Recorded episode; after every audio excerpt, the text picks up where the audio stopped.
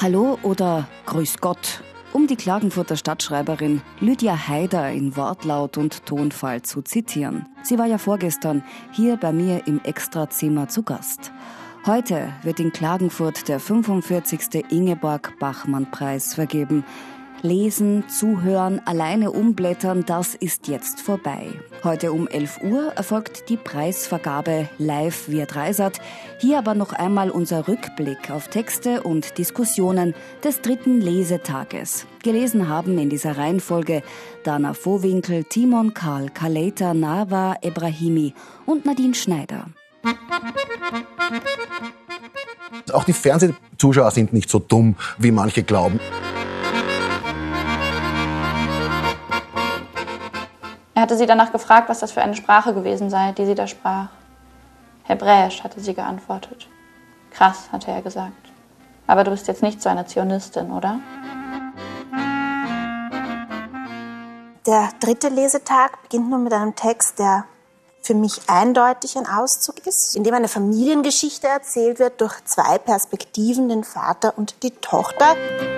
Man sieht die tollen Anlagen und ich glaube, man könnte sie noch stärker rausarbeiten. Ich meine, das weiß, glaube ich, jeder, der pubertierende Kinder hat oder selber sich erinnern kann, wie man war in der Pubertät. Also das ist ja die Entfremdungsgeschichte schlechthin, auch in einer Familie. Und das ist verknüpft mit einer ganz anderen, äh, nämlich jetzt mit einer, ähm, zum Beispiel auch der Diaspora, der Familie, der Verstreutheit in der Welt. Orthodoxes Judentum heißt ja nicht nur eine andere Welt, sondern heißt ja eine andere sprachliche Darstellung von Welt, heißt ja andere Ausdrucksmittel, heißt auch ein Verbot von gewissen Ausdrucksmitteln. Ich freue mich einfach drauf, was aus diesem Text noch wird. Wenn wir so weit draußen sind und ich ihn einfach nicht wieder an Bord ließe, dann würde er doch bestimmt früher oder später ertrinken, oder nicht? Wie in diesem Film mit Romy Schneider, den ich neulich wieder gesehen habe, wo Alain Delon seinen Freund am Ende im Pool ertrinken lässt. Ganz ruhig ist das in dem Film dargestellt. Und genau so würde ich das dann auch machen. Ich glaube, es geht um die Gewalt, die daraus resultiert, dass jemand selbstverschuldet unmündig bleibt. Und die Bewegung des Textes wiederholt diese Gewalt. Ich bin mir nicht sicher, ob ich das gut finde oder schlecht finde. Ähm, ich finde diesen Text so mittel. Das ist Julian. Julian hat ein tolles Boot. Julian wird von Freunden besucht im Sommer, äh, weil in seiner Umgebung andere Gesetze herrschen. Das ist Sendung mit der Maus. Und ich liebe Sendung mit der Maus. Wortwiederholungen, Partikel, die immer gleichen Überleitungen, Satzeinleitungen. Ich fand das einfach handwerklich wahnsinnig, wahnsinnig arm. Das kann einen jetzt stören oder auch extrem irritieren, aber ich glaube tatsächlich, dass das nicht was ist, was passiert ist, sondern dass das vom Autor wirklich als erzähltechnisches Kalkül eingezogen wird. Es ist einfach nicht besonders gekonnt literarisch umgesetzt. Ich finde gerade mit diesem Ton, ich glaube, dieses Boot könnte auch sofort untergehen. Aber es schwimmt bis Das Boot zum ist untergegangen. Das Boot ist, Nein. das Boot ist längstens untergegangen. Nee, ja, Herr Dinger, dann nicht. gehen Sie halt schon raus, machen Sie halt früher mal. Mittagspause. Wir reden dabei noch weiter. Rückwärts läuft er zurück in die Tiefe der Bühne. Ich komme nur am Rande vor. Bin ich ich oder bin ich anders? Du bist ein wenig anders. Was ist anders an mir?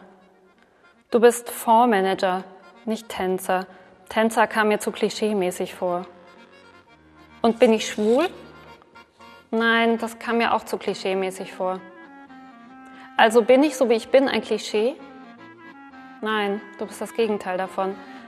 Aber erst auf den zweiten Blick.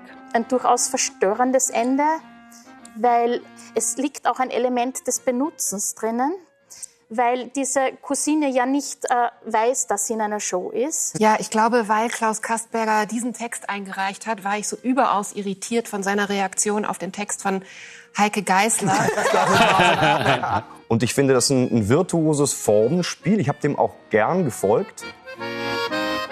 Am nächsten Morgen hat das Haus neue Schlieren. Das weißeste Haus in der Straße hat eine beschmutzte Fassade. Wer macht sich die Mühe, in der Wiese nebenan im nassen Dreck zu wühlen und so weit zu werfen, über den Zaun und den Vorgarten hinweg? Das kann man streichen, sagt mein Vater. Man brauche nur eine höhere Leiter. Die fehle ohnehin, die müsse man besorgen. Tatsächlich ist das ein, ein Text übers Ankommen, aber dieses Ankommen vollzieht sich natürlich in diesem Dorf derart langsam, dass man quasi dem Gras beim Wachsen zuguckt, wie wenn wir diesen Text lesen. Ich habe selten so wunderschöne Schilderungen eines Dorflebens gelesen. Es ist so konventionell, diese Schilderung der dörflichen Enge, das ist so konventionell. Aber es geht natürlich um ein Konventionskonzept mit Ritualen, die kommen ja auch vor, mit Autoritätsfiguren und so weiter. Ja, ja schon, aber wir haben, oder die, die da drinnen stecken in diesen Problemen, und das sind wir alle letztlich irgendwie, wir haben wahrscheinlich nicht die Zeit, äh, die dieser Text fordern würde.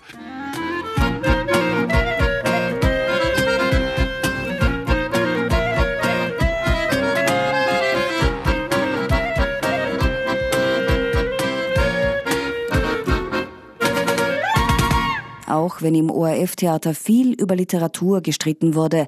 Abseits der Bühne war die Stimmung in der Jury gut, wie mir die neue Vorsitzende Insa Wilke nach der letzten Lesung verraten hat. Hier also unser Gespräch über die Last der Verantwortung in diesem Jahr, das Jurorengeplänkel und wie das jetzt so ist, mit der Shortlist. Bei mir hat Insa Wilke Platz genommen, Juryvorsitzende des Ingeborg Bachmann Preises.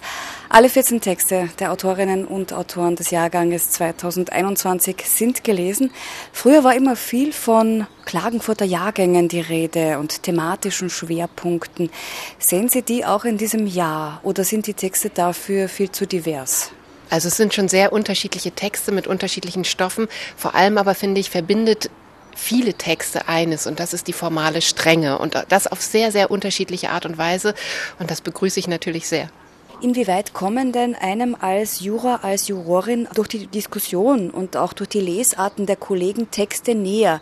Mara Delius hat es heute kurz auch angesprochen. Rücken die weiter weg? Inwieweit ist man da auch dann konfrontiert, dass die eigene Lesart vielleicht auch noch einmal überdacht, überarbeitet werden muss als Juror?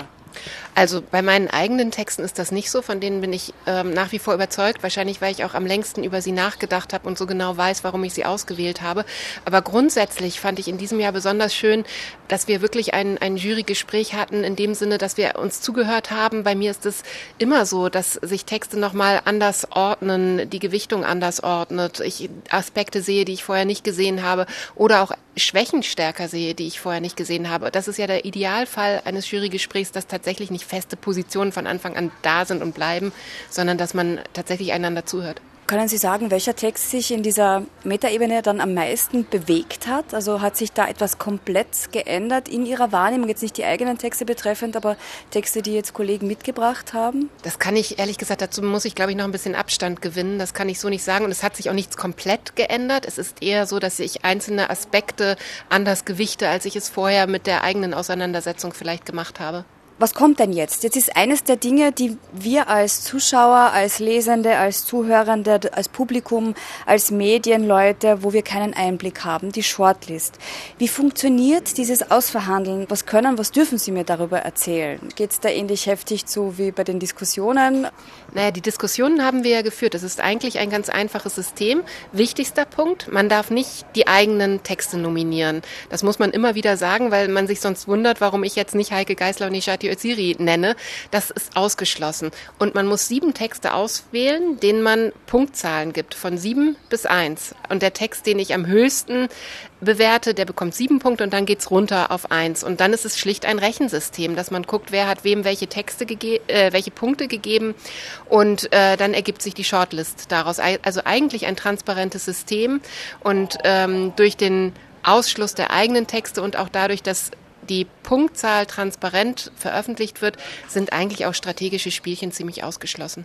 Wo sehen Sie denn jetzt Ihre beiden AutorInnen nach dieser Lesewoche? Na, ich persönlich ganz oben.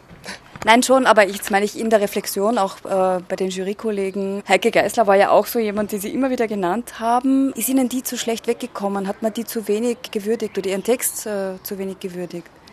Ach, da waren ja schon positive Aspekte, die gesehen wurden. Ähm, ich hatte nur den Eindruck, dass am Anfang eine, eine Lesart äh, reingekommen ist, die eigentlich gar nicht zu dem Text passt. Und mir gefällt es sowieso immer, Bezüge herzustellen zu verschiedenen Texten, weil sich ja auch immer so Gruppierungen von Texten ergeben. Und darum finde ich es schön, wenn wir Bezug nehmen auf unterschiedliche ähm, Verbindungen. Gleichzeitig ist es natürlich auch so, dass es ein bisschen damit gescherzt wird untereinander, dass man nicht Ruhe gibt.